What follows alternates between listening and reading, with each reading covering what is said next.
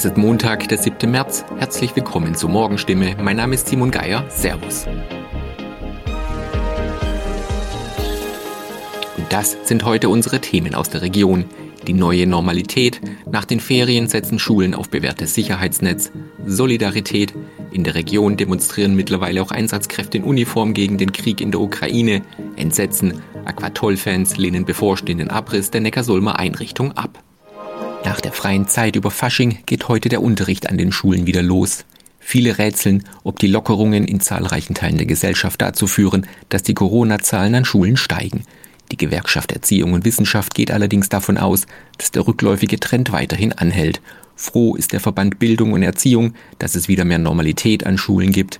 Im Sport sind mittlerweile wieder Sportarten mit Körperkontakt erlaubt, auch Gesang und Musik ist wieder möglich. Lehrer begrüßen, dass Tests beibehalten und Masken getragen werden müssen. Daran gibt es aber Kritik einer Familieninitiative. Mittlerweile gibt es in der Region immer mehr Demonstrationen gegen den russischen Einmarsch in der Ukraine.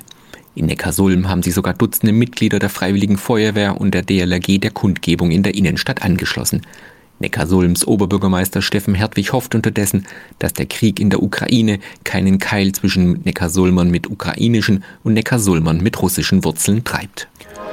Der Neckarsulmer Gemeinderat wird vermutlich Ende April den Abriss des Aquatolls beschließen. Viele Fans sind entsetzt, dass Spaßbad und Saunalandschaft verschwinden sollen. Sogar ehemalige Mitarbeiter und die Architekten des ersten Erlebnisbads in der Region lehnen das Ende ab. Neckarsulm überlegt, stattdessen ein neues, kleines Bad zu bauen. Damit ist die Stadt nicht allein. In der Region ist die Bäderlandschaft dabei, sich neu aufzustellen. Die Badewelt Sinsheim hält an ihren großen Ausbauplänen für den Wellnessbereich fest. Außerdem sollen mit Rutschen die Familien angesprochen werden. Bad Rappenau reißt sein Rhapsody ab und baut an selber Stelle ein neues Bad. Niedernhall jedoch geht einen anderen Weg. Die Stadt saniert ihr Solebad. Dafür gibt es auch einen Zuschuss von Reinhold Wirth. Soweit die Nachrichten aus der Region. Mehr und ausführliche Informationen lesen Sie in unseren Zeitungen oder auf stimme.de. Weiter geht es mit Nachrichten aus Deutschland und der Welt mit unseren Kolleginnen und Kollegen aus Berlin. Vielen Dank und einen schönen guten Morgen. Ich bin Sabrina Frangos und das sind heute unsere Themen aus Deutschland und der Welt. Ukraine und Russland bereiten sich auf dritte Verhandlungsrunde vor. Völkermordverhandlung und Milliarden für den Klimaschutz. Nach anderthalb Wochen Krieg bereiten sich die Ukraine und Russland ja nun auf eine dritte Verhandlungsrunde vor. Zuletzt hat es ja zwei Treffen zwischen den beiden Delegationen im belarussischen Grenzgebiet gegeben. Ja, wie ist die Lage aktuell in der Ukraine und wie groß ist die Hoffnung auf ein Ende des Krieges? Andreas Stein in der Ukraine hat die Infos. Wie war denn das Wochenende? Ist schwierig jetzt zu sagen, weil wir waren jetzt vor allen Dingen erst einmal unterwegs gewesen, aber dadurch haben wir halt gesehen, wie äh, sich auch der Westen des Landes auf eine mögliche Konfrontation mit der russischen Armee einstellt. Überall sind Kontrollpunkte eingerichtet worden mit Sandsäcken. Menschen, also wirklich eine Form von Bürgerwehr, stehen dann da mit Jagdgewehren, teilweise auch mit automatischen Sturmgewehren und überprüfen, wer bewegt sich jetzt in diesen westukrainischen Gebieten, beispielsweise Chmelnytsky, von A nach B. Ja, mitunter wird auch das äh, Gepäck kontrolliert. Kontrollen, also so wie an der Grenze oder wie kann man sich das vorstellen? Jetzt nicht so streng wie eine Grenzkontrolle, aber Sassen der Autos müssen ihre äh, Dokumente vorzeigen. Dann gibt es vielleicht auch mal eine Nachfrage, was man im Land macht. Und das ist, zieht sich natürlich dann teilweise hin. Also vor allen Dingen in den, zwischen den Gebieten gibt es dann schon längere Staus. Also vor allen Dingen die Einfahrt in das Gebiet Lviv hinein, da kann man momentan ein, mehrere Stunden stehen. Es gab ja auch Evakuierungsversuche, die dann allerdings nicht geklappt haben. Wie nehmen die Menschen denn diese Nachrichten wahr? Ja, es ist natürlich äh, tragisch halt, wenn man die Bilder sich anschauen muss von zerstörten Stadt und wie die Menschen teilweise schon sich bereitgestellt haben, um hinauszufahren. Und dann können sie halt trotzdem nicht fahren, weil äh, es die Sicherheitslage nicht zulässt. Also eine Form von Hilflosigkeit ist es natürlich. Nun soll es ja weitere Verhandlungen geben. Erhoffen sich die Menschen denn diesmal was davon? Also solange, solange geredet wird, gibt es immer die Hoffnung, dass, dass es zu einem Ergebnis kommt. Beispielsweise eben jetzt nochmal, dass es dann jetzt wirklich endlich zur Einrichtung von Fluchtkorridoren kommt, damit die Menschen aus diesem Kriegsgebiet weg können. Große Durchbrüche erwartet hier aber niemand mehr. Nun ist die Lage im Land ja nicht überall gleich. Wie sieht's denn in anderen Teilen aus? Überraschenderweise äh, ist das Leben in Lviv relativ normal. Es gibt zwar natürlich eine Ausgangssperre ab um 10, Aber ansonsten funktionieren Restaurants, Cafés sind offen, Leute, also natürlich auch Flüchtlinge, schlendern durch die Stadt. Es gibt äh, keine Schlangen an den Bankautomaten, es gibt keine Schlangen an den Tankstellen. Erfreulicherweise gibt es auch alle äh, Benzin und, und Sorten und auch Diesel. Nach den Bildern der Umgebung von Kiew und auch von Zhytomyr war das eine ziemliche Überraschung für uns. Der Internationale Gerichtshof befasst sich ab heute mit dem Ukraine-Krieg. Die Ukraine hatte nämlich eine Völkermordklage gegen Russland beim höchsten Gericht der Vereinten Nationen eingereicht. Heute soll die Ukraine zu Wort kommen. Morgen ist dann Russland dran. Bettina Wisser mit den Infos aus Amsterdam. Was will die Ukraine denn erreichen? Ja, die Ukraine will, dass die Richter erklären, dass Moskau keine rechtliche Grundlage hat für den Krieg. Und Kiew will auch, dass die Richter Sofortmaßnahmen anordnen, um die Ukrainer zu schützen. Moskau soll eigentlich dazu gebracht werden, die Angriffe zu stoppen. Wie begründet das Land das? Die Ukraine bezieht sich auf die Völkermordkonvention und sagt, Moskau verletze diese. Putin hatte nämlich die Invasion damit gerechtfertigt, dass Russen in der Ostukraine schon seit Jahren verfolgt würden und vor einem Völkermord geschützt werden müssten. Außerdem wirft die Ukraine Russland selbst vor, den Völkermord von Ukrainern zu planen.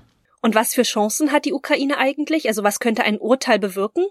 Chancen, ja, das ist schwer zu sagen. Die Aussichten sind zwar gut, denn Moskau selbst hat bisher nie Beweise vorgelegt, dass tatsächlich Russen Opfer von Völkermord sind. Aber es ist die Frage, ob das Gericht überhaupt den Krieg stoppen kann. Es ist zwar das höchste Gericht der Vereinten Nationen und Urteile sind auch bindend, aber das Gericht hat überhaupt keine Machtmittel, um das Urteil durchzusetzen. Die Bundesregierung will bis 2026 rund 200 Milliarden Euro in den Klimaschutz investieren. Diese Summe nannte jedenfalls Bundesfinanzminister Christian Lindner in der ARD-Sendung Bericht aus Berlin. Clemens Kurt weiß mehr. Das Geld soll etwa für Elektroladesäulen, Wasserstofferzeugung, aber auch für die Dämpfung des Strompreises durch die Abschaffung der EEG-Umlage aufgewendet werden, sagte Lindner. Er warte jetzt auf Vorschläge, wie Planungen beschleunigt und Bürokratie abgebaut werden könnten. Die Mittel sollten schließlich auch sinnvoll eingesetzt werden.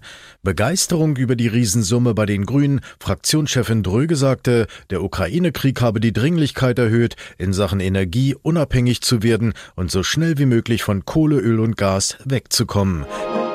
Chips und Schoki. In unserem Tipp des Tages dreht sich heute alles ums Essen. Es ist nämlich der Tag der gesunden Ernährung. Und darum geht's heute auch um Pommes, Schokolade und Bier. Das sind ja schon die Dinge, die vielen von uns gut schmecken. Da gibt's halt nur einen Haken. Sie sind auch ausgesprochen ungesund. Aber gibt es vielleicht auch gesunde Varianten? Und wenn schon Schokolade, welche ist dann am besten, beziehungsweise, ja, am wenigsten ungesund? Thomas Bremser hat die Infos. Fangen wir mal mit Pommes an, die mag ja vermutlich jeder, aber klar, die sind auch ordentlich fettig. Wie können wir uns die denn etwas gesünder machen? Wenn ich sie nicht in der Fritteuse zubereite, sondern im Backofen, dann enthalten sie schon deutlich weniger Kalorien, aber sie werden meist nicht so knusprig. Eine Heißluftfritteuse kommt ohne extra Öl aus und entzieht dem Pommes sogar noch Fett. Also das wäre der Tipp. Aber am besten ist es, die Pommes selber zu machen. Das ist auf jeden Fall gesünder. Die Kartoffelstifte mit etwas Rapsöl, Salz, Pfeffer und Paprikapulver mischen und dann in den Ofen. Und übrigens, Süßkartoffeln haben zwar mehr Kalorien, dafür mehr Nährstoffe und werden deshalb als gesünder angesehen. Diejenigen, die nur ganz kurz Zeit zum Essen haben, für die ist der Trip zum Dönerladen ja meist auch ganz praktisch. Was sollte man denn da kaufen, um halbwegs gesund zu essen? Also auf jeden Fall erstmal Hähnchenfleisch nehmen, wenn überhaupt Fleisch. Lamm ist viermal so fettig wie Hähnchen. Bei den Soßen fragen, ob die Joghurtsoße mit Mayonnaise gemacht wird, in dem Fall eher die scharfe Soße nehmen. Bleibt als Fettmacher noch das Fladenbrot. Eine gute Alternative ist da der Dürüm-Döner, da wird ein hauchdünner Teig verwendet. Döner isst man ja ohne Beilagen. Wenn es ein Döner-Teller sein soll, dann auf jeden Fall Reis dazu statt Pommes. Gesundheitskiller sind ja oft auch die Soßen, die wir recht großzügig auf unserem Essen verteilen. Was gibt's denn da zu beachten? Ja, wenn ich die Soßen fertig kaufe, ist da meist ordentlich Zucker drin. Dazu kommen Geschmacksverstärker und Konservierungsstoffe. Darum gilt auch bei Soßen am besten selber machen. Zum Beispiel Tzatziki, einfach Gurke, fettarmer Joghurt, Knoblauch, Salz, Pfeffer und Olivenöl. Auch Ketchup ist ohne zugesetzten Zucker eigentlich ganz gesund. Der besteht ja vor allem aus Tomaten und Tomatenmark. Ich kann eine Paprikasalsa machen oder Basilikumpesto. Also da gibt schon viele gesunde Alternativen. Und abends dann noch ein schönes gekühltes Bierchen zum Essen, auch das ist nicht gerade gesund. Aber wenn schon Bier, welches denn am besten? Also am besten für die Gesundheit ist wohl alkoholfreies und ungefiltertes Bier, weil beim Filtern einige gute Inhaltsstoffe verschwinden.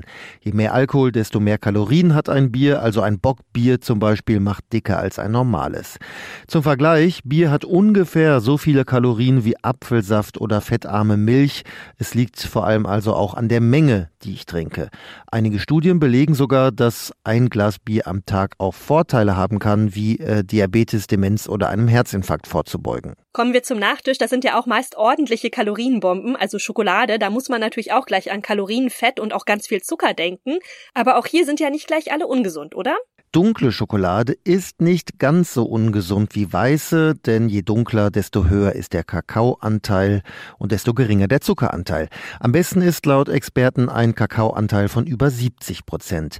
Vollmilchschokolade hat einen sehr hohen Milchpulveranteil, ist deshalb auch ein Dickmacher, also besser zartbitter oder bitter. Wichtig ist auch, dass ich hochwertige Schokolade kaufe mit echter Kakaobutter und auch bei Schokolade kommt es auf die Menge an. Kleine Mengen können sogar gesund sein. Kakao senkt nämlich den Blutdruck und beugt Krebs vor. Und das noch. Goodbye Buckingham Palace. Die Queen will nach ihrer rund ja zweijährigen Corona-Isolation auf Schloss Windsor offensichtlich nicht mehr nach London zurückkehren. Das berichtet jedenfalls die Sunday Times. Viele Jahrzehnte war der Buckingham Palast ja der Hauptwohnsitz für die Queen. Philip Detlefs ist in London und weiß mehr. Wie wahrscheinlich ist denn das? Ja, eine offizielle Bestätigung aus dem Palast gibt es zwar noch nicht, aber die Sunday Times ist in Sachen Königshaus eigentlich immer sehr gut informiert und es würde auch Sinn machen, denn die Queen ist jetzt 95 Jahre alt und war zuletzt immer mehr in Windsor. Die letzten Jahre während der Pandemiezeit hat sie sich da quasi auf dem Schloss eingenistet und London ist ja auch nur 35 Kilometer entfernt. Wenn sie also weiterhin da die offiziellen Termine wahrnimmt und das hat sie ja zumindest vor, dann kommt man da auch ziemlich schnell hin. Und die wöchentliche Audienz mit dem Premierminister, die würde dann in Zukunft eben telefonisch stattfinden. Und warum ist die Queen nun eigentlich lieber in Windsor als im Palast? Naja, einmal ist das in Windsor ja ein bisschen ruhiger, glaube ich, weil das ja nicht mitten in der Stadt ist. Ist also wirklich ganz schön da. Früher war das ja schon ihre Wochenend- und Ferienresidenz. Ihre Pferde sind dort und es gibt eben auch viel Natur. Zwei ihrer Söhne wohnen auch ganz in der Nähe von Windsor. Prinz Edward und der in Ungnade gefallene Andrew. Prinz Charles wiederum besucht sie regelmäßig im Schloss. Also von daher gibt's da schon einige Gründe, um dort zu leben. Und Charles wird mit ziemlicher Sicherheit dann wohl auch der nächste Bewohner im Buckingham Palast werden, denn der Palast in London soll auch in Zukunft das Zentrum der britischen Monarchie bleiben, wie es heißt. Das war's von mir. Ich bin Sabrina Frangos und ich wünsche Ihnen noch einen schönen Tag. Bis morgen.